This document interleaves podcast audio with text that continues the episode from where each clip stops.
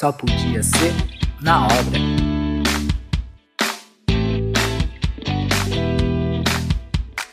Bom dia, boa tarde, boa noite. Chegando com mais um episódio do Só Podia Ser na Obra, o podcast da Prevision que tem zero intenções de trazer uma vários conhecimentos. A gente está aqui só para entreter e trazer as melhores histórias dos bastidores da, da construção civil, os bastidores da, da obra, recebendo aí vários parceiros, clientes, e hoje vamos ter um episódio especial Dia dos Pais, com um convidado especial, certo, Rafinha? Convidado Aí, hoje tem história de verdade, hein? Hoje tem história que beleza, imperdível, meus amigos. Sejam muito bem-vindos, muito bom, bom estar junto com vocês de novo. Boa, e acompanhando a gente mais uma vez, Guilherme Lozecan. Salve pessoal, feliz dia dos pais aí para quem já é pai. Um abração. Boa, feliz dia dos pais da galera da Prevision, para quem é pai e tá assistindo a gente. E aí o especialíssimo de hoje, a Fera Master, não podia ser diferente, é o pai do Ian, é o meu pai, é o tio Bedin. Aí, certo? tudo bem, galera? Bedin? Tudo bem com vocês? Boa. O grande Bedin. Meu, meu pai veio aí fazer essa, representar os pais da construção civil aqui junto com a galera da Prevision, contar um pouco de história. O cara já fez coisa pra caramba. Poxa, não. Eu sou muito, a gente vai dizer que eu sou muito velho. Não, não, não se preocupe que a, gente não vai trabalhar com imagem. Então não, não vai ter problema. Pelo áudio aqui parece ser 42 para mim, pelo áudio. É, pelo áudio. É isso tá, aí, errou por um, errou por um. 40. Como diz o meu pai, né? Fiz 40. Depois eu continuei fazendo, né? Mas eu fiz 40. Depois que entra no Zenta, não sai mais. é um prazer estar aí com vocês aí e ajudar e colaborar aí é, com essa com esse momento de vocês. Eu acho que é, é, a gente tem um, primeiramente ser, ser pai é maravilhoso e ser pai do Ian e da Tess é duas vezes maravilhoso e a gente fica muito contente em poder participar e colaborar e trazer um pouquinho das nossas experiências aí da, dos 35 anos de formato. Boa, show de bola, já jogou a minha moral lá em cima. O... Esse que eu ia perguntar, quantos anos que era? 35, então temos 35 anos de história para dar uma explorada aqui. O... E eu Vamos queria. Lá. Não é porque é o meu pai quem vai mudar, né? A dinâmica é a mesma. Então, vamos contando um pouco de história. O Gui e o Rafa também vão trazer as histórias dele. A gente vai conhecendo um pouquinho mais aí, dando risada, trocando uma ideia solta. Então, pai, começa contando pra gente. Eu sei que já tem história do início já.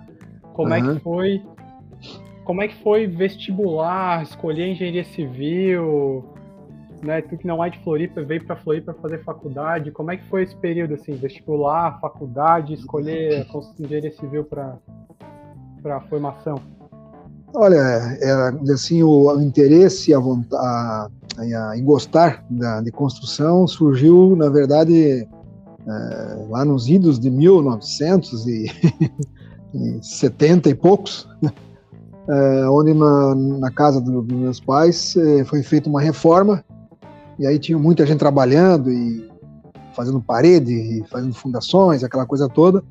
E eu comecei a me interessar e acabei sendo um servente da obra. E aí peguei na massa e aí comecei a gostar de, de assentar tijolo, de fazer reboco, de fazer um piso, na época não tinha cerâmicas como nós temos hoje, era tudo caquinho de cerâmica, não tinha que montar uns mosaicos, achei aquilo super legal. Então foi ali que acabou despertando, vamos dizer assim, o, endereço, o interesse pela, pela construção, pela engenharia. E depois, na sequência, quando chegou o momento de, de optar, né, o que queríamos fazer na vida, é, a minha ideia era ser piloto, na verdade. Eu fiz, eu fiz até o curso de piloto privado, e a intenção era ir para a escola da Varig na época, que era muito forte. E infelizmente veio uma crise muito, muito grande na época, ali naquele, naquela, naquele momento lá, e acabaram-se as oportunidades e, e mundialmente também teve muitas falências e muitos pilotos que estavam nos outros países, principalmente de língua portuguesa, acabaram vindo para o Brasil e tomaram conta das vagas que nós estávamos pleiteando na época. Então acabei deixando, ficou como um, um grande aprendizado, e aí disse, vamos para o vestibular. E aí na época, a gente que é de Erechim, lá no Rio Grande do Sul, uh, o, o, habitual era ir para Porto Alegre, ou para Santa Maria, ou para Pelotas, né? E na época, lá de Erechim, em Florianópolis, eram só três pessoas. E aí o cara, ah, mas lá é muito legal, muito legal. Eu disse, então vamos para lá. Como é que a gente faz para chegar em Florianópolis? Na época não tinha ônibus, não tinha avião, não tinha, né? Era tudo muito difícil. Imagina em 76 isso. É, levávamos quase 24 horas para chegar aqui de ônibus. Tinha que fazer Caramba. baldeações em Joaçaba e depois Curitibanos até chegar aqui. Aí tinha um colega lá também que tinha um Dodge Dart. Vocês lembram de Dodge Dart, não? Era um dojão enorme, assim, tinha 10 metros de comprimento por 2 de largura, mais ou menos. A banheira. A banheira. Amarelo. Aí, vamos fazer vestibular em Florianópolis? Vamos arrumar aí 5, 6 para a gente ir lá fazer a inscrição, depois vamos lá fazer o vestibular, ver o que, que vai dar. Enchemos o carro com seis adolescentes, tudo maluco, como se diz, e vamos para Floripa fazer a inscrição no vestibular. E Lá viemos nós, no mês de novembro, acho que foi de 76, fazer a inscrição do vestibular aqui em Florianópolis. Imagina, né? Sei lá do interior e vim para Floripa, mesmo naquela época a cidade era pequena, mas era mar, era, era outro ambiente, né? Ah, foi fantástico. Então fizemos a inscrição e lá voltamos nós em janeiro de novo para fazer o vestibular novamente. Aí já viemos de ônibus, porque tinha que vir mais concentrado. Uh, e acabamos. Uh, eu só fiz uma inscrição de vestibular, que foi aqui em Florianópolis, e acabei passando, e então acabei chegando aqui em 77 e até hoje estamos aqui com as raízes firmadas aqui. Hoje sou mais Catarina do que gaúcho, com certeza. Opa, que legal. Bom, detalhe para inscrição, né?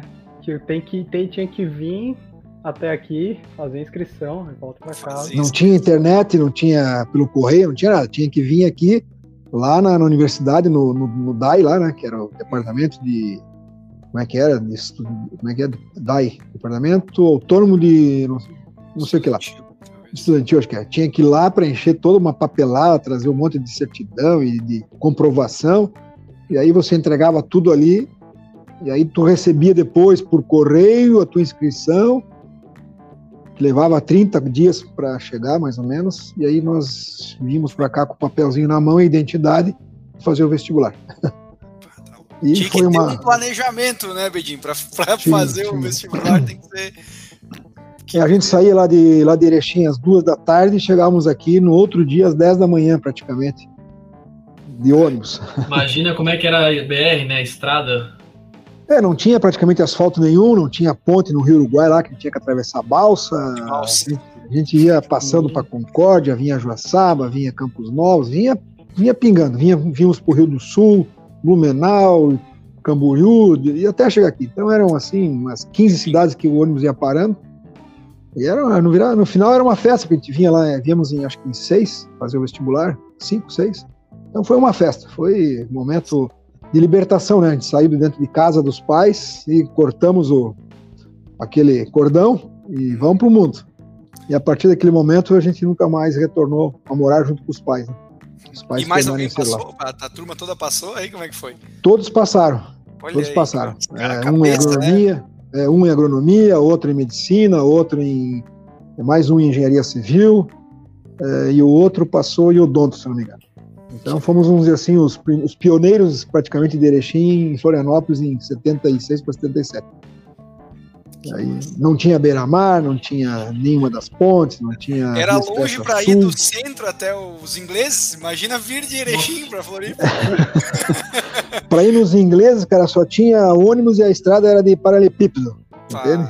Então era, era, era uma aventura. Era um luxo e, na época já. É, você chegava lá, era duna, desde a hora que você chegasse ali na altura do, do Angelone para frente um pouco ali, era duna até lá na beira da praia. Não, não tinha aquele monte de casa lá, não tinha nada aquilo ali. Então era duna. E a gente acabava depois, durante a universidade, acabava acampando na frente da praia ali, quando, onde tem um, um prédio, ali tem um hotel Praia Tour na frente, um gramado ali. A gente acampava lá, fazia as festas, né? E ficávamos lá, final de semana, fazendo folia. Fazia Porque não tinha nada, aquilo era- aquilo era deserto. Tá louco? Que era deserto. e era bom, né? e era bom. Pô, quem Então olha foi- hoje não acredita, né? Se for pensar. O, claro que a UFSC, no final das contas, foi uma das, é, das principais iniciativas que tiveram dentro da ilha que deram uma bombada, né? Porque a gente trouxe uma galera, Com um certeza. desenvolvimento tecnológico e tal. Mas, cara, quem olha Floripa hoje, quem olha, quem olha fotos ou é dessa época, é, cara, é muito diferente. É outra, É, a, a, a UFSC e a Eletrosul foram as que Ah, desbravaram a Trindade, né? Não tinha nada ali na Trindade, não tinha nada. Então a UFSC e a- e a Eletrosul é que promoveram todo expandir, né? aquela, aquele crescimento lá. né? Então, É, foi- acho que foi muito tempo depois que o turismo criou espaço, né? Sim, sim, sim. Era muito, era muito, assim, muito local, né? Era muito local. a- As praias eram só frequentadores dos nativos aqui. Era dificilmente vinha alguém aqui, né? Tudo era muito difícil, né? Ué, a não BR tinha nem 101 era, era asfalto. muito precária também. Então, então foi uma época é, de grandes oportunidades. Se a gente soubesse o que, que a cidade se transformaria, poderíamos ter comprado muitos metros quadrados. Nossa, Terrível. nem me fale. Mas já foram, já foram desbravadores, né? Já via, olharam lá na frente e falaram, cara, aqui vai ser um lugar excelente. Justamente. Imagino que ao mesmo tempo a universidade já na época era assim, algo que já tava, né? Tinha pelo menos 20 e poucos anos, 27 anos, imagino, na, em, em 77. Acho que ela é de É. 50, né? Ela é de, a engenharia foi fundada em 60, acho que é 58, 60, pelo professor Stemmer na época. Uhum. Então já já tinham já tínhamos já uns é, 18 anos, mais ou menos, 20 anos mais ou menos.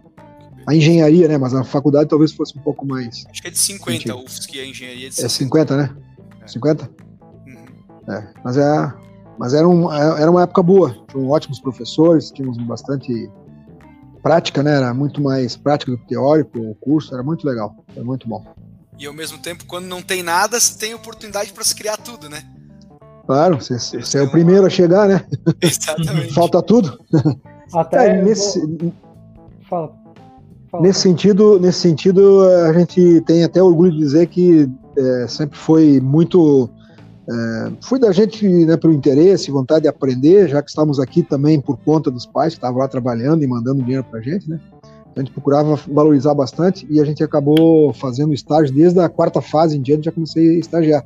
Oh, Então eu tive a oportunidade, de- tive a oportunidade de, fazer, de participar do no, estagiando na, no SIC, na obra do SIC, desde as fundações, na rodoviária, desde as fundações, todo o projeto da Via Expressa Sul, que tem hoje aí, Obra. eu participei do Grandes projeto. obras.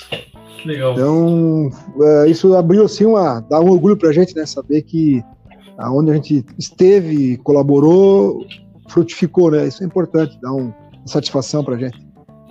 Então foi muito É. legal. Imprescindíveis, né? Locais imprescindíveis da cidade. É, era isso É. que eu ia falar, porque tu tinha part- participou de várias obras daqui que são super importantes, né? Da, da, É. da região e tal, do, do- da cidade. Então é legal, né? É legal ver quando tu participa lá do início. E é esse negócio, tu vê, se tu vê crescer depois, é.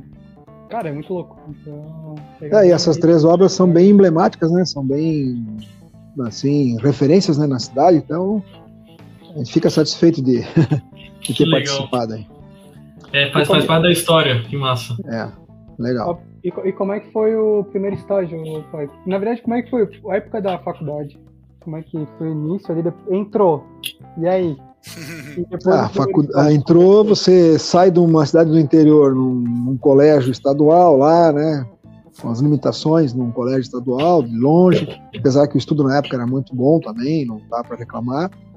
Mas você leva um choque, né? Você sai de dentro da, da, da casa dos pais, vamos dizer assim, você vai para uma república, morar com seis pessoas, um de São Paulo, outro do interior de São Paulo, outro do Erechim, outro de, de outra cidade, então éramos em seis. E cada um vem com as suas seus valores e com as suas deficiências, suas as suas diferenças, né? E aí acaba tendo os conflitos. Então você tem que acabar já aí começa a aprender a conviver e a, a ceder, a tolerar e, e vai se amoldando e aí você vai é, criando, né, uma, uma forma de já de, de se conduzir, né? Porque isso é um aprendizado que vai ficando, né? Então, mas não é fácil você sair de casa onde você tem o teu quarto, o teu banheiro, tem as tuas coisas e ter que dividir um apartamento de três quartos com seis e um banheiro. Hoje Onde... ainda não é fácil, imagina naquela época, né? Hoje a gente já, é. já acha difícil. É. E não, a gente não tinha, não tínhamos carro, né? Lá em, quando eu tava em casa, em casa dos pais, tu tinha carro para sair para lá, para cá. E ali não, se tava era o ônibus e acabou, né? Táxi era difícil. O, do centro até a universidade era, era uma viagem, né? era, era longe. Então não tínhamos a beira-mar, não tínhamos nada dessas comodidades aí que a gente tem agora, mas a gente encarava, né? Ia embora. Às vezes a gente ia fazer festa lá em Coqueiros e vinha de manhã cedo, atravessava Eia. a ponte. atravessava a ponte, não tinha ônibus. Se não for a pé, vai a nado. O ônibus era só começava domingo de manhã, às 7 horas da manhã, então 5 horas da manhã acabava a festa, eu tinha que vir para casa. Como é que vai? Vamos a pé, vai todo mundo atravessando a ponte, e aí vem, né? Então é assim que ia. Ou de carona. Assunto, o assunto eh, República já teve aí nos outros episódios do podcast aí, e é? no fim a Deus. a mesma coisa, assim, é o é um aprendizado porque é, é a, como a gente fala hoje, né, as soft skills, né, você conseguir lidar com com um conflito ali, no fim das contas é isso, né? Complicado. Na verdade, complicado. o nome é outro, né? Em outra época, mas é justamente esse, né? Conseguir é, lidar sim. ali, falar, pô, lava a louça, arruma a coisa, limpa aqui, limpa ali, então e, e se adaptando a essa convivência que uma das é coisas para mim, pelo menos na época de faculdade, que mais me trouxe assim, e ainda fiz amigos para a vida toda também, porque a gente faz sim, também sim, com os amigos nessas trocas, né? É, alguns você acaba se afastando porque vão embora, né? Outros estão mais próximos, mas é uma experiência fantástica, assim, sabe? Que te prepara para outros momentos da vida, né? né? É, porque daqui a um pouco você vai crescendo, você vai ser profissional e você acaba casando e você de novo tem que conviver com uma pessoa que tem outras outras vontades, outros, né, outro gosto, outra, entendeu? E aí você tem que de novo fazer as, a, a tolerância, tem que, tem que conviver. Então aquela experiência lá foi muito boa porque você traz isso para longa, para tua vida, assim. Né? Então foi muito, muito, muito, muito salutar, assim, foi muito ótimo. E falar e falar de, enquanto fala de amizade, é, o tem, tem amigos que do meu pai que foi padrinho de casamento dele tudo. Imagina começar. E que moraram contigo, né, pai? Na, Sim. Na... É, depois da República de Seis, a gente acabou, meu irmão vindo morar aqui e a gente acabou tendo oportunidade do, do, do, dos pais comprarem um apartamento. E aí a gente acabou convidando mais um amigo para participar, para dividir as despesas e tal. E esse até hoje é um grande amigo nosso, sim, é padrinho de casamento, ele e a esposa né, nosso, então acaba criando os, os vínculos para a vida, como se diz, né? Então é, isso é fantástico também, né? Aí, Rafa, Muito uns, legal. Uns, uns ganham padrinho de casamento, outros fazem tatuagem, né? É, então, ah, cada um com a sua. Rafael e Como é que é essa? Como é que é essa?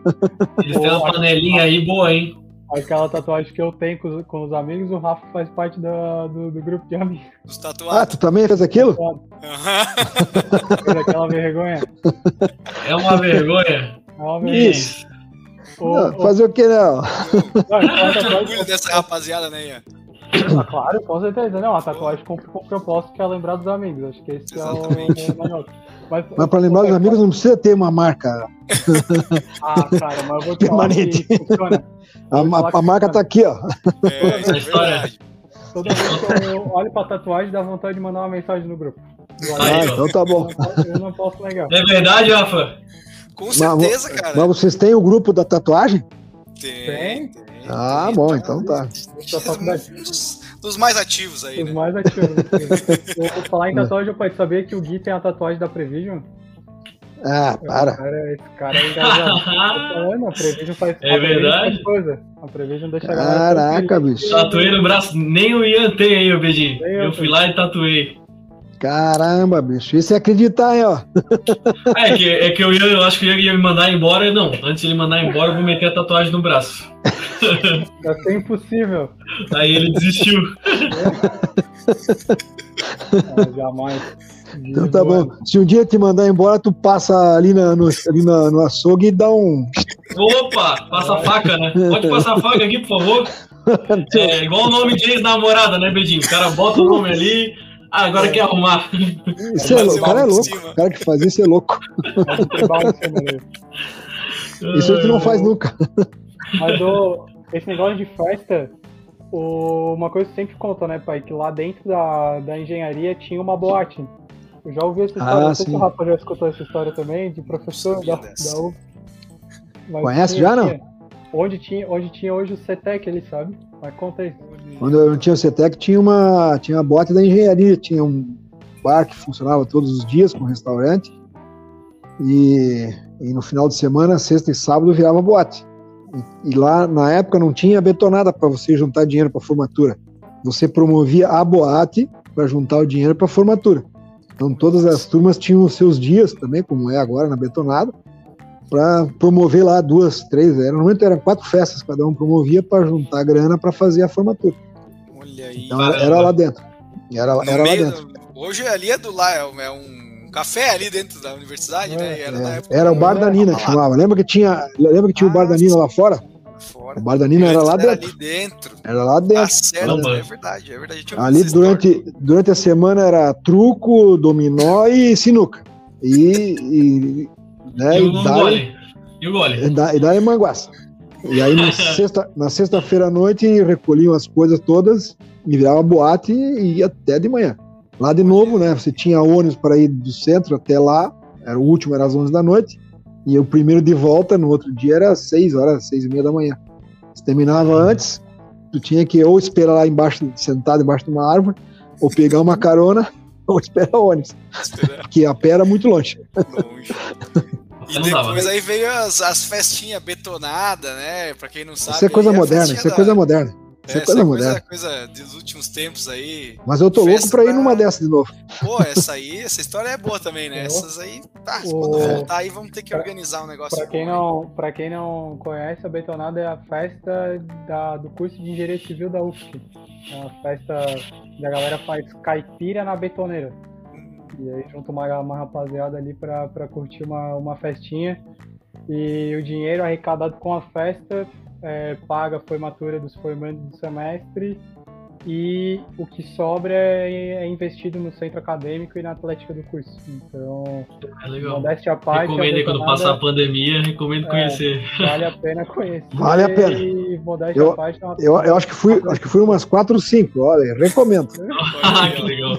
Caipira de qualidade e a festinha é top, né? Não, Pô. o meu pai estreou quando, quando, quando a gente estava lá ainda o, a gente criou né, o, a, a, o camarote, camarote para pais e professores, para homenagear, né, trazer pais e professores para participarem desse momento, que para os alunos é o ápice né, do, do início ali da, da, do semestre, acontece sempre no início do semestre. E, e aí a gente fez o camarote e ele estreou o camarote, com certeza. E o cara ainda foi o que mais vendeu, cara. Coloquei 100 pessoas lá. Botei 100 pessoas lá. uma porrada de ingressos. Meu Deus. Pro camarote ainda. Os amigos dele no camarote. Então temos já Imagina, cara. Aí, vamos fazer uma festa da Prevision. 50 reais, tu bebe à vontade a noite inteira, cara. Quem, Caramba! Quem que não vai querer, né, Bedinho? É, vai. Com, sal, né? com salgadinho, banheiro exclusivo para os pais, ah, guarda, é, guarda costa para não deixar os bêbados vir incomodar. E, e, e porra, ah, tem que ir, né, cara? Pai, pai e professor era rockstar, cara. Não, tinha guarda. Eles, eram... eles chegavam na, na, na, festa, tinha guarda-costa e guarda-frente, cara. Não é? Aí sim. Era escolta armada até o. Escolta armada até o lugar, na hora. Não. Mas vale a pena. Se forem convidados, vão que vocês vão gostar. É isso. Verdade. Boa. Mas aí saindo, da, saindo das festinhas indo pra obra, o, o pai, como é que foi, como é que foi primeiras obras, como é que foi a primeira experiência dentro da obra? A gente sempre, sempre é uma coisa meio marcante, assim, né? Como é que foi o, uhum. lá na época de estagiário ainda? Como é que foi a primeira obra? Tem, deixa eu só contar um caso pitoresco de, de, de estágio, que eu estava numa empresa chamada Proenge, que fez uns projetos para fazer toda a Via Expressa Sul até o Campeste. Ela não acaba ali onde ela, ela, ela acaba hoje, ela ia lá pro, até lá na Lagoinha, lá no Campeste. Faltou aquela, faltou aquele pedaço ainda que não fizeram. E essa mesma empresa pegou um projeto para fazer de estradas lá na região de, de, de Joaçaba, é, e no meio, lá no interior, lá numa cidade pequena, e precisava fazer a contagem de tráfego para ver se era viável o projeto. Você vai para o meio do mato, numa encruzilhada onde tem mais movimento possível, para contar quantos bicicleta passa, quanto carro passa, quanto caminhão passa, quanta carroça passa, tem que ficar ali contando e marcando. Meu Deus. Durante, durante três dias. Baita trabalho. E, e, aí eu fui escalado, eu e mais dois fomos escalados para lá fazer o trabalho. Num verão, 45 graus, no meio do nada, no meio do mato e uma mosquitada Sol pegando. Cara, no, de noite caí de cama, né? Febre, porque eu tava picado de mosquito em tudo que é lugar. Caramba. Fazendo, fazendo contagem. Passava uma carroça para um lado, marca. Carroça, uma bicicleta para lá, bicicleta, caminhão para lá. Contar, só para contar os eixos? Tem que contar o, o, o tráfego, para verificar se a viabilidade da estrada existiu ou não, né? Para fazer o, a pavimentação. Capaz de passar mais boi do que gente. verdade. É, carro de boi e bicicleta ganhou do, do automóvel e do, do caminhão. caminhão. então foi um fato bem marcante assim. Mas a questão de, de obras, né, a gente a, partir do momento que passamos pelas, pelas pelos estágios, né, como eu falei, é, a minha primeira obra como engenheiro foi é, uma empresa é, pequena que tinha aqui na época e que fez a primeira obra na frente do, da casa do Barão, tem aquele prédio ali, tem um prédio residencial na frente e aquele prédio estava com, com os revestimentos todos caindo e pegando nas pessoas e tal. Aí fomos contratados para tirar todo o reboco do prédio e refazer aquilo tudo para dar segurança para as pessoas, né? Então foi a minha primeira obra efetiva, foi aquela aí. A partir daí, aí fui para o interior trabalhar em Videira lá. Durante três anos fiquei em Videira, Laçaba, Chapecó, Xanxerê, aquela região toda ali, Curitibanos fazendo obra de saneamento. E aí temos uns casos um pouco mais pitorescos, como se diz, né? Porque a gente pegou enchente, ficamos ilhados. Nossa. Aí não dava para ir para. Eu morava em hotel, não dava nem para ir para hotel para trocar de roupa, porque estava tudo molhado, vamos dizer assim, né? É, teve um caso numa obra também lá em Curitibanos, que era na beira de um rio, e a, a estrada era de campo, tinha que para chegar no local da captação, eu, eu, tinha que abrir umas 10 porteiras de campo de boi assim para poder, poder chegar lá no local, né, da captação da água. E, e na hora que eu estava lá numa, num dia lá que eu estava lá, chovi, choveu, a estrada era de campo, eu tive que subir mais ou menos uns 5 km de ré, porque o carro era, uma, era um Fiat, um Fiat daquele picape, tração na frente, e aí não tinha, né? De, de, de frente não vai. Então vamos vai. de ré, né? Aí foi, aí fervia, tinha que parar, botar água, e aí. Ó, foi um caos, cara. foi um que, caos. Que aventura. Então foi uma, assim, uma, uma experiência bastante grande. E uma outra que ficou bastante marcado, fui fazer uma fundação numa ponte, ali perto de Campos Novos, e precisava detonar a rocha lá para fazer as fundações. E a empresa que eu trabalhava, ela tinha um paiol que guardava dinamite para fazer as, as obras de saneamento sempre tem rocha, tem que ficar dinamitando para poder passar as tubulações. E eu tive que encher essa caminhonete que eu tinha, essa Fiatzinha, com 10 caixas de dinamite e andar uns 150 quilômetros até a ponte. Eu era uma bomba relógio, né? Era uma bomba. Se o cara batesse em mim. Dinamite em cima da caminhonete. 10 caixas de dinamite. Carro bomba, carro bomba. Carro bomba. E eu fui lá, ó. Pá, 150 quilômetros para levar o dinamite pro pessoal da obra lá para fazer o trabalho. Uma faísca ao contrário e tchau. Tá doido. É, foi essa, essa eu nunca esqueço, porque era, era uma bomba, se explodisse aquilo ali, ia, sei lá, ia tá abrir uma cratera de um quilômetro, acho, de, de Então, Nem o um... caixa eletrônico ia aguentar. Tá Com certeza. E o dinheiro ia desaparecer. Né? então foi um momento bem, bem marcante assim, também pela, pelas histórias. Né? Como é que a tua primeira concretagem foi uma caixa d'água, né? Não foi? Tá, contou uma vez? Ah, sim. É, foi uma caixa d'água é, em videira, em cima do morro lá, que mal e mal se conseguia chegar com o Fusca, porque o Fusca era o melhor carro que tinha na época para barro, né? Então, Fusca tu ia em qualquer lugar. e lá no, na época não tinha concreto usinado. Tudo era virado na betoneira. E também não tinha energia. Então, como é que foi feito? Leva 600 sacas de cimento lá para cima do morro, leva toda a areia, toda a brita, três betoneiras a gasolina, com bastante depósito de gasolina. Meu Deus. E às seis da manhã você começa. Aí seis da manhã já pegando. Você começa a trabalhar porque 600 sacas de cimento, tu leva 12 horas para para abrir e para trabalhar e fazer o não pode parar. não pode parar, porque era tudo forma de madeira, uma coisa muito arcaica, assim, né? Então foi uma, um momento bastante delicado e coincidiu que no dia estava menos de 4 graus de temperatura. Tivemos que botar um tonel, esquentar a água, que menos de 4 graus o concreto não, ele não endurece. Então tem que esquentar a água para depois fazer o concreto, para depois fazer a concretagem. Então foi uma, um momento A caixa d'água começou pela água. Como? A caixa d'água começou pela água. Meu Deus, já então começou foi, cheio de água. Então foi uma, uma obra assim que também a gente não esquece por, pela, pelas condições que foram na época e a gente começa a comparar com, com hoje, né? Que, que ano isso, Bedinho? Isso foi 82 e 3, mais ou menos. 2, 3, 4. E já, já existia essa preocupação, né? A gente às vezes acha que esse controle tecnológico, pensar assim na, nesses fatores, né, é algo novo, mas vocês lá atrás já tinha que lidar com isso aí, né? Hoje tem muita é, tecnologia é, para facilitar. E, a gente não tinha muita opção, né? Você tinha um termômetro para ver a temperatura da água, tinha algumas uns corpos de prova que você tirava do, do concreto para depois romper para ver se a resistência estava adequada. Uhum. E o resto era fazer uma boa dosagem, não tinha mais do que isso. Né? Hoje você tem equipamento, tem sensor, hoje tem um monte de.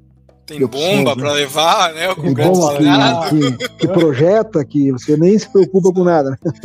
Se precisar resfriar o concreto, você tem gelo para fazer, né? Como se faz muito em Camboriú. Então, a formação de vocês não é engenharia, né? É, os dois são engenheiros. Ah, Sim. O Rafa se formou Estamos tentando, estamos tentando. Então, então eu posso falar algumas coisas assim que eles vão entender. Claro, claro. Não, é isso mesmo. Então, uh, foi uma, uma época bastante trabalhosa, vamos dizer assim, mas que a gente aprendeu bastante, né? Porque você tinha que resolver, não tinha para quem socorrer. O máximo que você poderia conseguir era pedir emprestado um trator para alguém para puxar o caminhão de cimento lá para o morro, ou levar um, um, tambor de água, sei lá, essas coisas assim que você é, podia utilizar. O resto você tinha que dar um jeito. Então, muitas vezes quebrava a correia da betoneira, você tinha que pegar o carro e se mandar para o centro para comprar uma, uma correia. Então era assim. E, e a noite ia chegando e você tinha que dar, terminar, não podia parar, né? Tinha que ir até terminar a, a, a concretagem. Aí não tinha luz, a, a, luz era com bateria, tinha que ter bateria para botar luz para poder enxergar o que estava fazendo. Então era tudo muito difícil. Assim. Mas. E, pra, e, e for, foi, foi, abrindo caminho para outras coisas depois poderem vir, mas é as, as imagina as prim, algumas das é primeiras é, estruturas ou infraestruturas ali da, da, dessas regiões ali foram, foram essas, claro que. É, o saneamento, né? Mais arcaicas, sim, mas é, coisas mais tecnológicas vocês que foram levando, né? Sim. Também sim. era uma forma de tecnologia. Claro, era o que tinha de mais avançado na época, não tinha outra alternativa, né?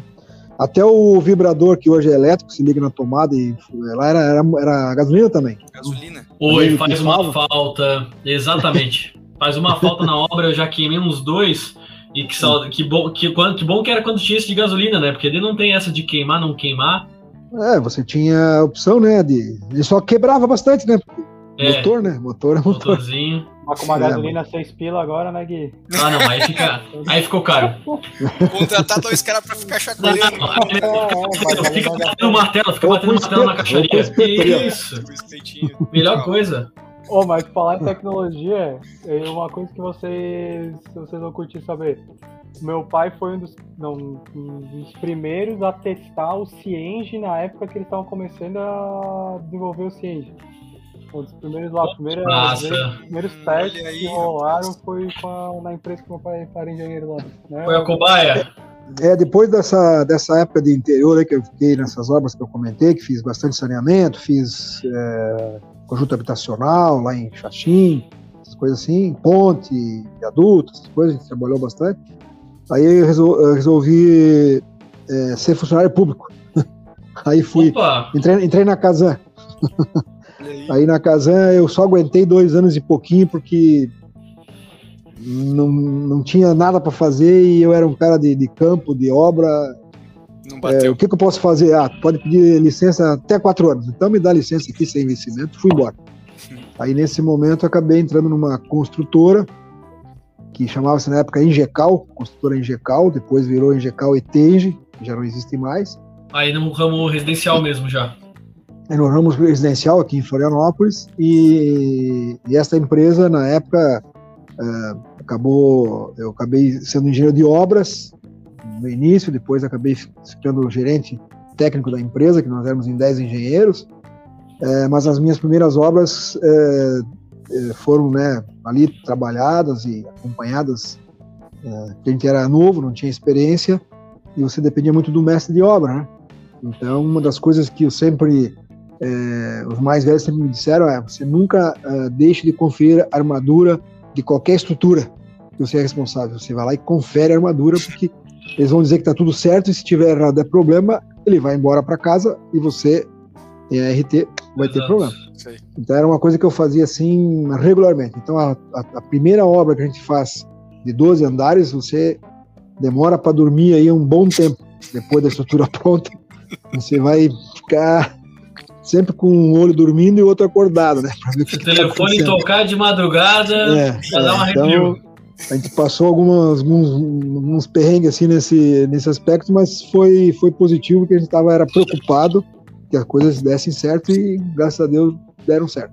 Tá lá e, ainda, né? Tá lá ainda. E lá naquela, no início, lá a gente tinha, na verdade, um sistema interno da empresa para fazer orçamentos e tal, né? Não era como hoje tudo automatizado, era tudo na, no papel, era planejamento no papel, era tudo muito demorado fazer. E a gente começou, eu e um outro colega, Gero Ederson, começamos a trabalhar e, nesse processo de custos. E aí ele começou a desenvolver um, né, com Excel ali, né, tinha os primeiros computadores, né, quem tinha o computador era o cara, ele entendia, então era um cara novo, mas, né, já, já vinha, já vinha já com conhecimento. E começamos a desenvolver um, algumas planilhas de, dos, do, do, do, dos parâmetros. Ah, no metro quadrado de, de, de, reboco, quanto vai de cimento, de areia, não sei quanto tempo demora. É, começamos a fazer essa, essa parte.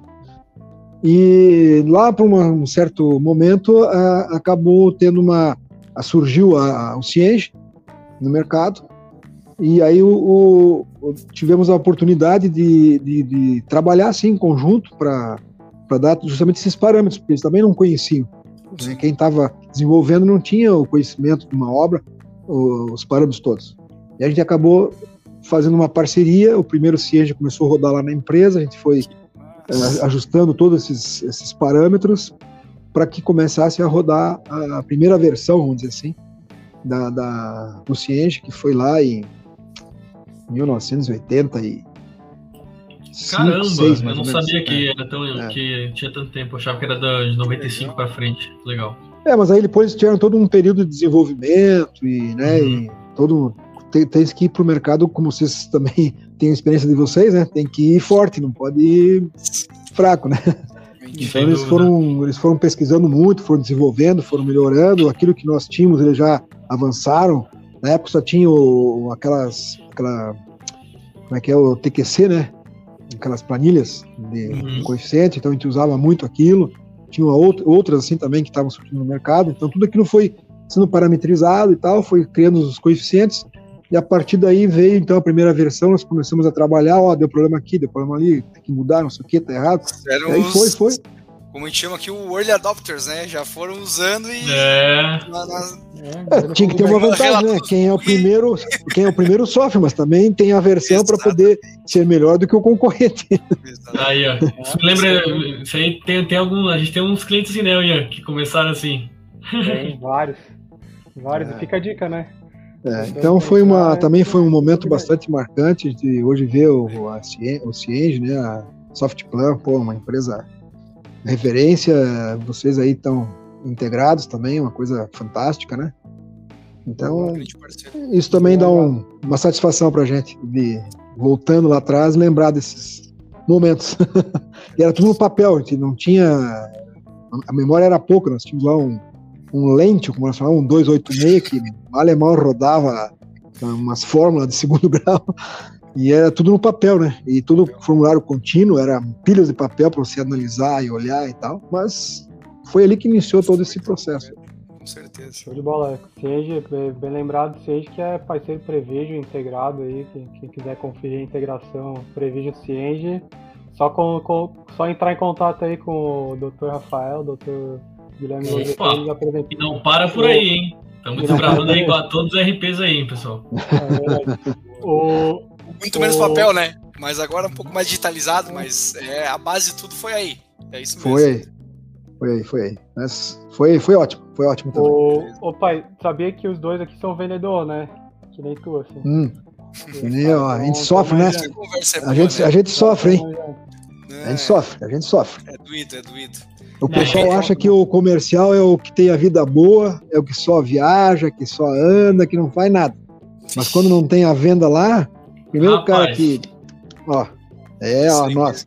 É. É o comercial. Tem que gostar de nada. Não dorme, não come, tá só aqui, ó, ligando atrás de cliente. Sexta-feira foi, sexta foi o último dia útil do mês, né? Que felicidade. Ah, Pô, fechei a meta. Segunda-feira de manhã, meu Deus do céu, não, começou não, o mês de novo. Ah, meta novo. Sem moral nenhuma de novo. meu Deus.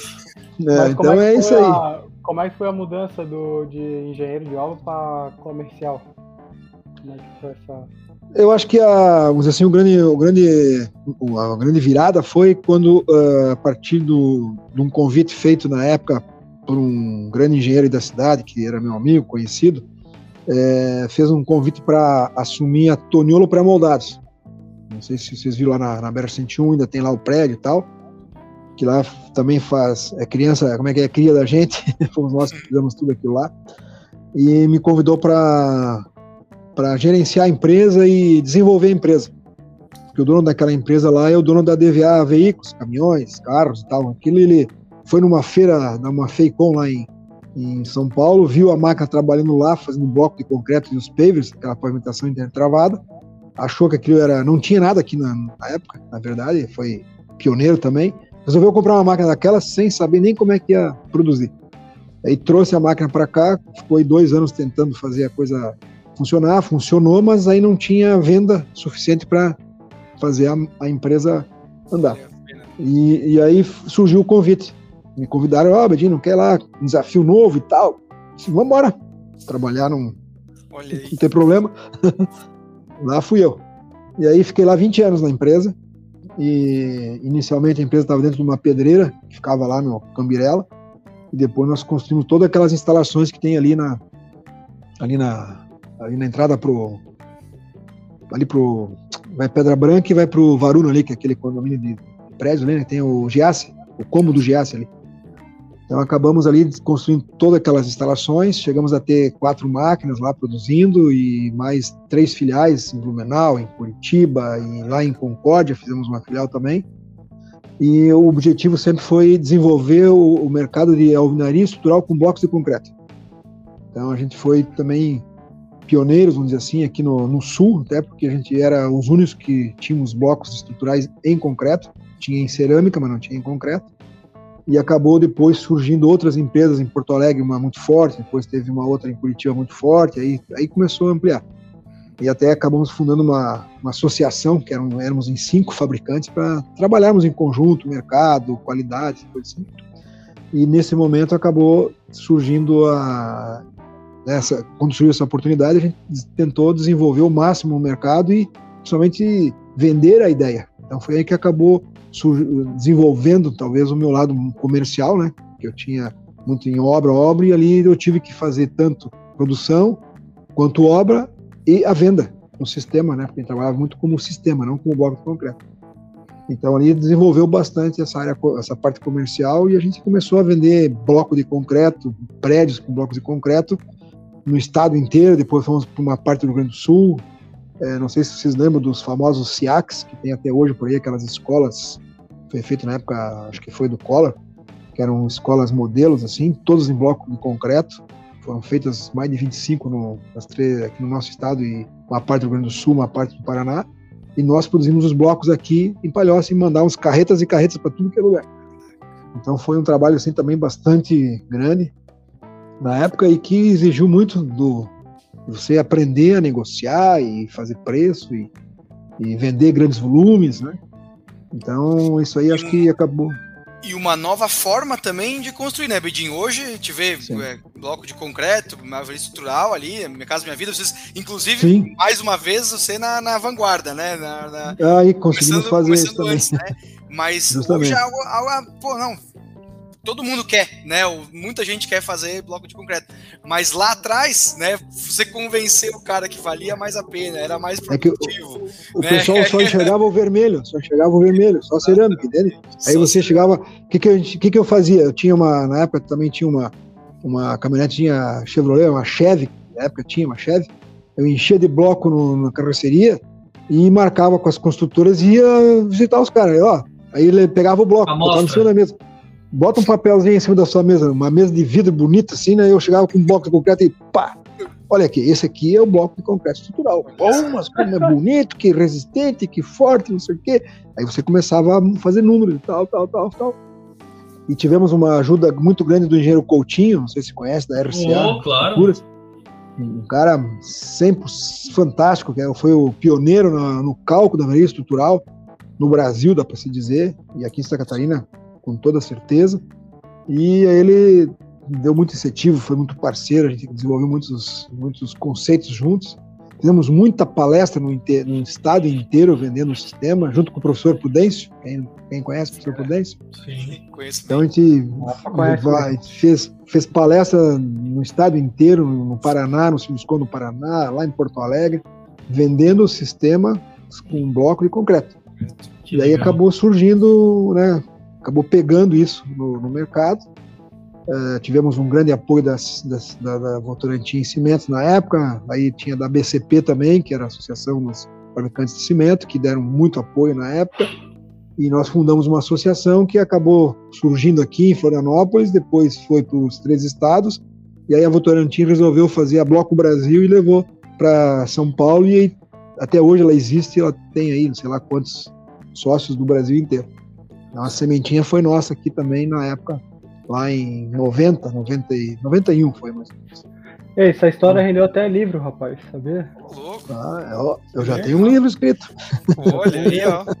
Pô, tem que, já, já que mandar pra gente aí, hein? Na Acho que o Ian, o Ian, tem ele aí, tu tem ele, não tem aí, não. Vamos fazer o, vamos fazer o Kumbuka, Ian. Manda pela pessoal é. da Previsa e dá uma olhada. É, Pô, até isso, Bedinho. Aí, Aprender aí sobre broco. Representou na, tu, na tua vida, tu tem que fazer três coisas: plantar uma árvore, fazer um filho e fazer um livro.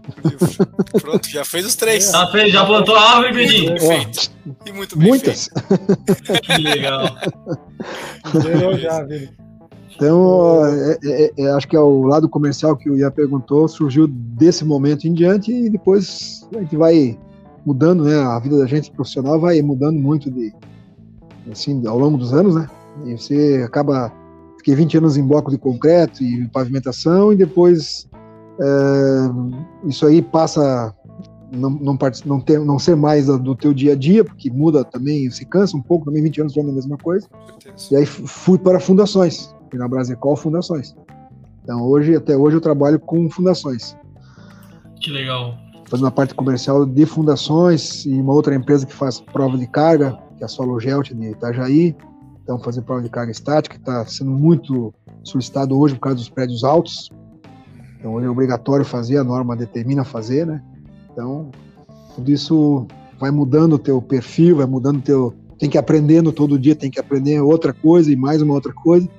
E assim a gente vai avançando, vai crescendo e a cabeça sempre funcionando. Sempre. E se tu fala, tu pergunta se o cara conhece o Bedim aqui em Santa Catarina, Paraná, o Rio Grande do Sul, tenho certeza que o cara que trabalha com construção vai te conhecer. Isso aí é, é, que... é algo impressionante. Mas aí tem, tens que pegar a geração né? mais para trás, né? Tem que pegar uma geração mais. Não, mas não, mas, tá louco? Tem até os mais novos, todo mundo conhece. Meu Deus. Quem, quem imaginar, eu, eu já eu tive a oportunidade de trabalhar ali com o Coutinho. Se eu soubesse, eu tinha mencionado aí o Bedim, nem sabia. Legal. Não, o Coutinho foi um grande professor, foi um grande incentivador, foi um pô, cara que eu tenho assim um altíssimo respeito por ele, consideração. É um cara fantástico. Então foi muito bom ter conhecido ele. Só as feras, né? É. Só fera. Então. Só fera e só, só história boa. Eu acho que a gente podia ficar aqui mais, tipo, várias horas, porque chegamos só na metade do, do, dos 35 anos, ele tinha mais uns bons 18, 17 anos a gente explorar. Mas eu vou chamar pra gente finalizar a conversa, tá bom? Eu queria muito continuar aqui nesse especial do Dia dos Pais com, com o tio Bedinho, meu pai, engenheiro Bedinho, mas. Tio Bedinho é bom, hein? Vamos, tio Bedinho, vamos, pro, vamos, vamos pro final da nossa, da, do nosso papo hoje. E eu queria pedir pro Gu, Gu, solta a nossa vinheta pra gente chamar o bate-bola aí com, com o Dr. Bedinho aí, pra gente conhecer Uau. um pouquinho mais do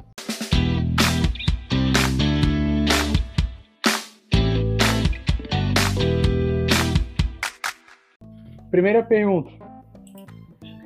Se tu pudesse voltar no tempo e escolher uma obra histórica para participar, qualquer obra histórica que aconteceu na, na face da Terra já, qual obra tu gostaria de ter participado e por quê? Uma obra?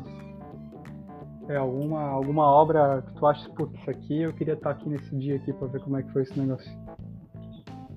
Acho que eu gostaria de. Eu conheço quase praticamente nada é, de túneis. Eu acho que o Eurotúnel eu acho que é uma obra bah. que deve ter muito, muita informação, muita tecnologia, tem que ter muita pesquisa, muito conhecimento. Eu acho que seria uma obra fantástica. Que baita escolha, hein? Baita escolha. Verdade. Eu, eu tô gostando da, da, das escolhas da galera, porque eu, a galera mostra que conhece, assim, né? Tipo, não é qualquer coisa, assim. Né? E é engenharia de alto é, nível é, também, porque o bicho não, é não, não pega mesmo, né? Tem que conhecer, ah, tem que conhecer. Já passou lá? Eu não tive oportunidade. Já passou lá, Bedinho? Vocês conhecem? Não, nunca, também não conheço, mas deve ser, deve ser fantástico. Louco, né? Deve ser fantástico. com um amigo sobre isso outro dia. Ele falou que é muito engraçado. Você entra de carro, né? Você entra de carro dentro Sim. de um container assim e vai, é muito louco. Eu, é, eu é. louco deve ser. Deve ser fantástico, Nossa. deve ser fantástico. É. Talvez eu vá no final de semana, vamos ver. pega o jatinho, pega o jatinho. Se eu bater a meta, se eu bater a meta da semana, eu vou. É, então tá. Mas eu acho que, se me permitirem, eu acho que uma outra obra que deve ser fantástica é o Canal do Panamá. Acho que deve ser também fora da curva, assim, em termos de, é, de conhecimento, sabe? Eu acho que deve ser muito legal. Vai ser muito bom. Duas escolhas, já emendou duas, gostei. O, o, segunda pergunta. Se tu fosse. Presta atenção, se tu fosse uma ferramenta de obra, qualquer ferramenta que é usada dentro da obra, se tu pudesse escolher uma para ser assim na vida, qual, qual seria? Qual ferramenta de obra tu seria? Uma pergunta filosófica. Marreta. Energia. Energia. Porrada. Porrada. Boa, ah, boa. Tem tantas opções, né, cara? Mas sei lá, eu nunca. E eu achei que tinha falado a, betoneira a gasolina. É, é. Boa! Vibradora a gasolina também. Estaca, estaca raiz. Mas, mas raiz. Eh, quer ver então por que, que eh, tem uma ligação? Porque eh, quase eh, de todas as obras que eu fiz, que eu, eu tive que fazer com esses equipamentos arcaicos, como se diz hoje, é, todas elas eu tive que usar a marreta para tirar as bicheiras que ficaram, corrigir o concreto que nunca ficava 100%. Até hoje não fica, né, Bedinho? Até hoje tem gente que fica. Se hoje tem o autodensável, ainda tem umas Meu Deus, coisinhas lá, bicheira. Né? bicheira. Boa, baita, eu gostei, gostei desse corredor. Boa. Agora, agora assim, ó, todo mundo sabe que na obra sempre rola uma música. Sempre tem música dentro da obra. Ah, se tu pudesse. Uma enquete da Prevision. É mesmo? Uhum. Se, se, se, tu pudesse escolher, se tu fosse o DJ da obra, a obra é tua. Se fosse o DJ da obra, vai escolher uma música para tocar o dia inteiro na obra, durante um dia, o um dia inteiro. Qual música que tu colocaria pra galera entrar no ritmo? Cara, uma música, uma banda, um cantor, não precisa ser uma, uma acho, que eu, acho que eu colocaria um, um, um, que na obra tem, tem que ter sertanejo. Eu botaria um cara, um sertanejo pesado. Raiz. Raiz. Raiz. Aquele. Um Chororó, um Bruno Marrone. Evidências assim pra cima. Meu Deus. Bote azul. É. tem que ser esse, tem que ser esse. Senão não ia ter jeito. Boa, pra entrar no ritmo é bom. Eu acho, eu acho, que, acho que esse aí, 99% ia gostar. Boa, tá bom. Uma, eu, vou, eu, vou, eu vou fazer essa pergunta, mas eu queria que tu desse aí duas. Só pra gente ver como é que foi a evolução, tá? Uma, uma ferramenta ou uma rotina, não precisa ser uma, só uma ferramenta, mas ou, ou uma rotina que é indispensável no teu, no teu dia a dia como engenheiro, como e eu queria que tu trouxesse uma, uma ferramenta, uma rotina que era indispensável na época que tu era engenheiro de obra lá atrás, naquela época, e uma rotina ou uma ferramenta de hoje. Só pra gente ver como é que o negócio mudou. Eu, eu acho assim, ó, eu, na época, eu sempre fui muito do, do, do planejamento, gostava sempre de fazer, mesmo na época era em papel, eu sempre fazia o planejamento do que realizado e o que ia executar. A partir do, do orçamento inicial da obra, que, que a empresa às vezes me fornecia já pronto, né? Eh, era uma concorrência, um sistema de, saneamento, uma ponte, então já tinha orçamento da, da concorrência. A partir dele, eu fazia meu planejamento dentro do cronograma, é, medição, recebimento, gasto e tal. Então eu fazia sempre na mão, vamos dizer assim. Então eu sempre achei uma ferramenta, a gente sempre foi uma ferramenta de que me dava o, como é que diz o, o caminho, me dava a, a minha meta, me dava onde é que eu tinha que chegar, o que, que eu tinha que providenciar, o que, que eu tinha que me programar para poder chegar lá na, no dia, fazer a medição e no outro mês ter o dinheiro para pagar as contas. Então, eu acho que essa ferramenta de planejamento ela é essencial em qualquer parte da vida da gente, seja até na pessoal, mas quem lida com obra, que não tiver um bom planejamento, ele vai ter problema e vai errar. E eu acho que hoje, muito mais fácil de errar, porque as coisas hoje estão mais é, ágeis, tem muito mais itens dentro de uma obra. Antigamente você não tinha tantos itens, né? E hoje tem milhares de itens que uma obra, um prédio é, de luxo, por exemplo, tem milhares de itens. Se você não tiver um bom planejamento, hoje a gente tem andado muito em obras, é, conversando com construtoras, a gente vê aquela construtora que é bem planejada e tu vê aquela que é na, na perna. A diferença que é, a obra é, é feia, já, o tapume já está feio, tu entra na obra, é feio, é sujo, é, tu vê parede torta, vê concreto estufado para tudo que é lado, entende? Então eu acho que planejamento e dentro de uma obra, lá naquela época e hoje, acho que são duas ferramentas que são obrigatórias para o cara sobreviver. Não é nem o cara ir levando, não. Ou o cara planeja e controla, ele está fora. Ou ele está contando com a sorte, né, Bedin? É, é que hoje também não, não tem mais, a gente não tem mais aquelas. Antigamente o pessoal dizia assim: ah, eu vou construir por 100, então eu vou vender por 300, porque 100 é para mim, 100 é para o imposto e 100 é para o material. Hoje, hoje você não faz mais isso. E por até pouco tempo atrás, as empresas pegavam o cube e diziam: não, vamos vender a 4 cube. Que um Meu cube é, tem o lucro, um cube é, é o imposto, um cube não sei o que, outro cube não sei o que. Faziam assim, infelizmente eram assim. Tá louco, então, quando começaram 0,95 do cube é médio padrão. Justamente, justamente. Então eu acho que a ferramenta que é fundamental, eu acho que era na época, você tinha as dificuldades do momento, que você tinha poucos equipamentos, era aqueles rústicos, vamos dizer assim, mas era o que no momento você tinha de melhor e você dava o jeito de fazer. Mas tinha que ter um planejamento para você não errar, você não, não atrasar o cronograma, você não, não ter custos além daquilo que era possível, Daí eu vejo que até hoje eu acho que é fundamental. E eu acho que hoje uma ferramenta fundamental para que você tenha esse controle é você ter a informática, você ter o sistema, né? Você tem que ter alguma coisa para te ajudar a fazer, porque você tem muitos números, tem muitas equações, tem muitas variáveis.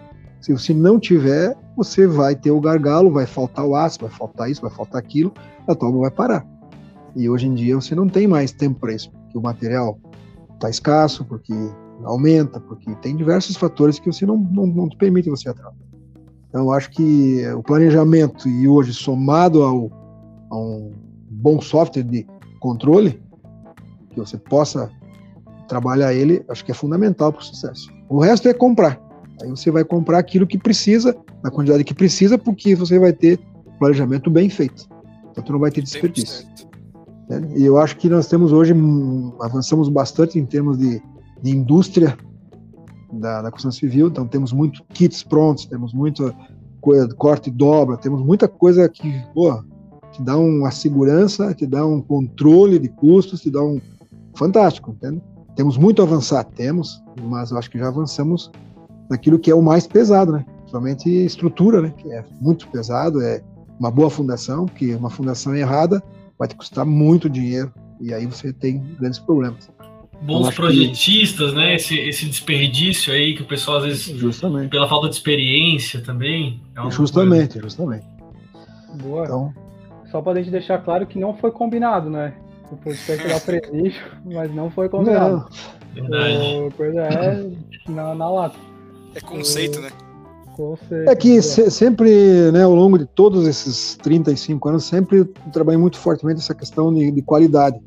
Então eu fui um dos, até tem mais um minutinho, vou falar mais um pouquinho. É, vocês viram aí que tinha aquele selo, o programa de qualidade, PBQPH. Uhum. É, eu fui um dos pais do, do tal do PBQPH aqui no estado. Eu, Paulo Arias, que era um engenheiro lá de Itajaí, mais umas duas pessoas, e nós rodamos o estado inteiro divulgando PBQPH, por que, que tinha que fazer, por que, que era bom, porque não sei o quê, reunião com com o Senai, reunião com o SESC, reunião com, com o Fiesc, para todo mundo se envolver no processo, para que a construção civil saísse daquilo que ela era e passasse para um outro patamar. E o selo de qualidade da BCP, mais o PBQPH, acho que permitiu dar esse salto. Né? Então a qualidade, o planejamento vem sempre junto. Então eu dei a, a, a resposta de, de pronto porque está dentro da, do, da, da, minha filosofia, assim, dos meus conceitos. Né? E quando você vê uma empresa que tem esses conceitos aplicados, né, ou, ou quer receber o, o PQH, cara, você vê que ela já pensa de outra forma, né? Já claro, não tem mais como claro. fazer dessa do jeito antigo, né? Não tem não. como mais dar um jeito, tem que ser dessa forma. Então, mais uma vez, né, Bedin, lá atrás vendendo, né? Vamos dizer assim, vendendo, e eu sempre falo para com quem a gente negocia, né, cara? Vai, a Paula que nos ensinou muito isso, é, cara, vai vai né, buscar desconto de quem quer te tirar dinheiro. Eu quero te ajudar a ganhar dinheiro, né? E é justamente uhum. isso que você, você, você, você, ajudou os caras a ganhar dinheiro. Poxa, justamente, né, tendo, justamente. tendo melhor, melhoria de gestão é justamente isso, é um investimento. Com certeza, com certeza.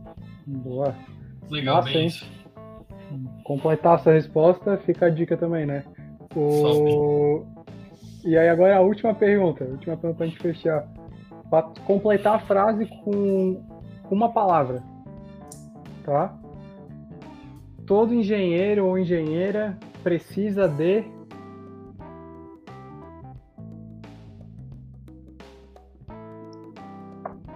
curiosidade.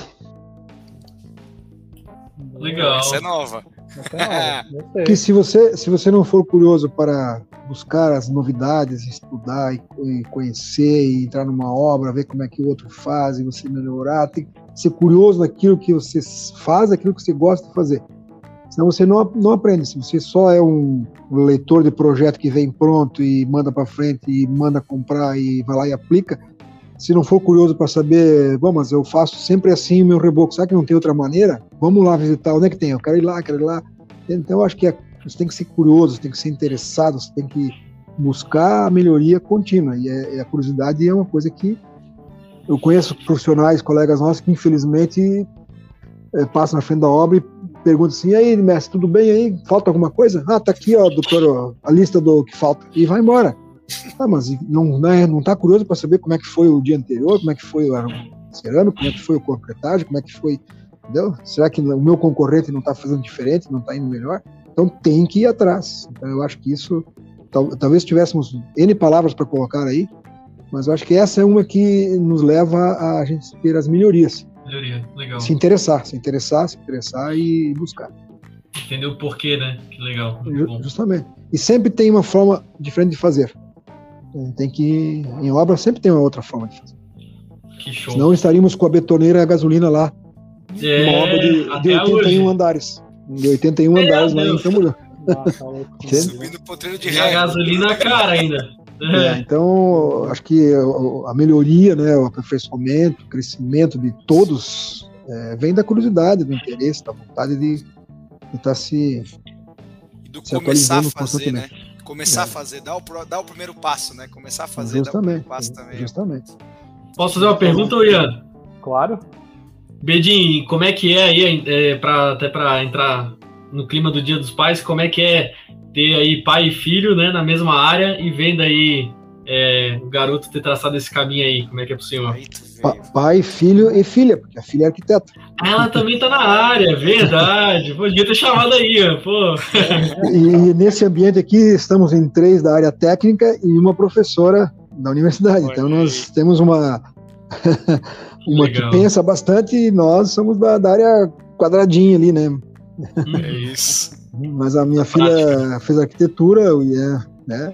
Mas o mais interessante de tudo foi não houve nunca nenhum momento nem da minha parte nem da minha esposa, a Sonali, nenhum direcionamento, nenhuma sugestão, nenhuma pô, quem sabe você, não. Faça o que vocês acharem. Quiserem fazer educação física, tá ótimo, gosto, faz. Quer fazer biologia, adoro, faz. Não, quero fazer arquitetura, quero fazer engenharia. Faz, vamos embora. É. Que legal. Então, é, é, assim, para mim, como, né, como, como, pai, assim, é muito gratificante ter os dois. A gente pode conversar muitas vezes sobre assuntos, né? É, mais técnicos e tal. E, e, o mais importante, eu acho que é, é ver o crescimento deles, as conquistas deles, né? Porque quando você tem filhos, você quer que eles, em algum momento, batam asas e e vão fazer a vida, como se diz, né? Então a gente fica muito feliz assim de ver que os dois estão, cada um batendo as suas asas do seu jeito, da sua forma, com sua, com, com sua entendimento né, das coisas, né? E sempre coloco que o mais importante de tudo é manter os valores. A gente sempre procurou aqui em casa é, por, por, por, pelos exemplos, pelo que a gente faz, o que a gente diz, o que a gente é, é transmitir os valores se eles captaram e, e puderem levar isso para frente, tenho certeza que vão ter sucesso também. É o maior legado, né? Que legal. Justamente, justamente. É, então, isso é uma alegria e os, e os dois e os dois estão levando isso, a gente fica muito satisfeito. Que legal. Emocionante, falar que... fechamento emocionante. É isso aí, é falar que conseguiram com muito sucesso aí, Bedinho. Eu, particularmente, eu e o Luzecan também, muito próximos do Ian. Eu, bem, bem amigo há bastante tempo, sempre admirei ele muito aí e a família toda. Então, parabéns ah, aí. Obrigado, parabéns a todos obrigado. os papais, mamães. Obrigado e, aí pela. De, de, engenheiros e engenheiras. e vamos em frente. Não, legal. Eu agradeço aí também essa, esse bate-papo foi ótimo, a gente contar um pouquinho das histórias, isso permite a gente relembrar algumas coisas que acabam ficando lá nas caixinhas, lá, escondidinhas, né? Então foi ótimo também. E sempre que eu puder ajudar em alguma coisa, podem contar comigo. Boa, bem massa. Me agradeço todos os, né, os sentimentos recíprocos por todos, assim. Pelo, pelo Rafa, Gui, admiração 100%, meu pai se fala, né? Então, muito legal escutar isso. E o cara tem história, então por isso também é, eu também é um orgulho gigantesco contar que eu sou filho do Beijing, então às vezes a galera acaba me conhecendo por causa disso. É, e, e, desde o início, meu pai sempre foi um incentivador gigante da Prevision aí, ajudando a gente a Verdade. conectar com empresas. Até hoje fica mandando mensagem ali. Já conversou com ele, já conversou com aquele. E é lista, é tá? e lista, e, e pá. Lista, isso e aquilo. Eu tenho mais umas duas ali que eu não mandei de ontem hoje. É, vamos embora. Aí, ó, então, a indicação dele. Dando dica. Então, incentivador profundo aí, junto com a minha mãe, claro, com a minha irmã, mas o cara tá sempre presente, já participou de um monte de coisa aí com a gente. Então, feliz demais em te ter aqui, pai de verdade, foi muito massa. Sabia que tu ia dar show, né? Eu não tenho. Não, não que isso, pai, que show. O, show quem dá é o Mato Grosso, ter... nem é Mato Grosso. É, o, que a gente ia ter história para contar. Então, obrigado de verdade, foi, foi muito massa mesmo. Várias histórias eu já conhecia, várias não. Então foi bom para aí dar uma renovada também. O, e eu queria agradecer muito também o, o Rafa e o Gui aí, que fizeram essa dupla mais uma vez. E agradecer a galera que está escutando, desejar um feliz Dia dos Pais aí para quem está nos escutando. Aproveitem, né? Pessoal não só da construção civil, mas, mas pais de todo o Brasil, o mundo aí. Espero que estejam aproveitando, tenham aproveitado muito o dia. E fica aí o nosso abraço, abraço da, do time Prevision pelo Dia dos Pais. E aqui, é claro, a gente está aqui, né, trocando uma ideia descontraída, é um pouco de zoeira, é um pouco de conhecimento, é um pouco de tudo, é para ser um papo solto mesmo. Mas para quem quer, sempre lembrando, né, quem quer conhecer mais sobre Lean Construction, sobre BIM, sobre planejamento, gestão, inovações da construção civil, a Prevision também é carregada de bons conteúdos, então é só buscar lá dentro do nosso blog, nas nossas redes sociais, é, no nosso canal no YouTube e pode chegar, chegar lá, tem um monte de coisa boa aí para quem para quem tiver quem, quem quer conhecer mais, né, nesse nosso mundo, o que, que a Prevision entrega e o que, que a gente está proposto a ajudar dentro do mercado. E para quem curtiu o nosso papo aqui, lembrando que tem vários episódios antes desse, vários especiais com vários clientes parceiros, então também volta lá que também tem um monte de papo bom. Galera, obrigado de Valeu. novo. Até a próxima. Vai, ó. Show de bola. Valeu. Depois a gente conversa mais. Fechou. Valeu, obrigado a vocês. Um abração aí. Vamos marcar o churrasco em Beijing. Primeira, primeira costela, depois o meu. Fechou, combinado. Fechado. Valeu, galera. Valeu, um abraço pra vocês aí, tudo bom. Valeu, pessoal.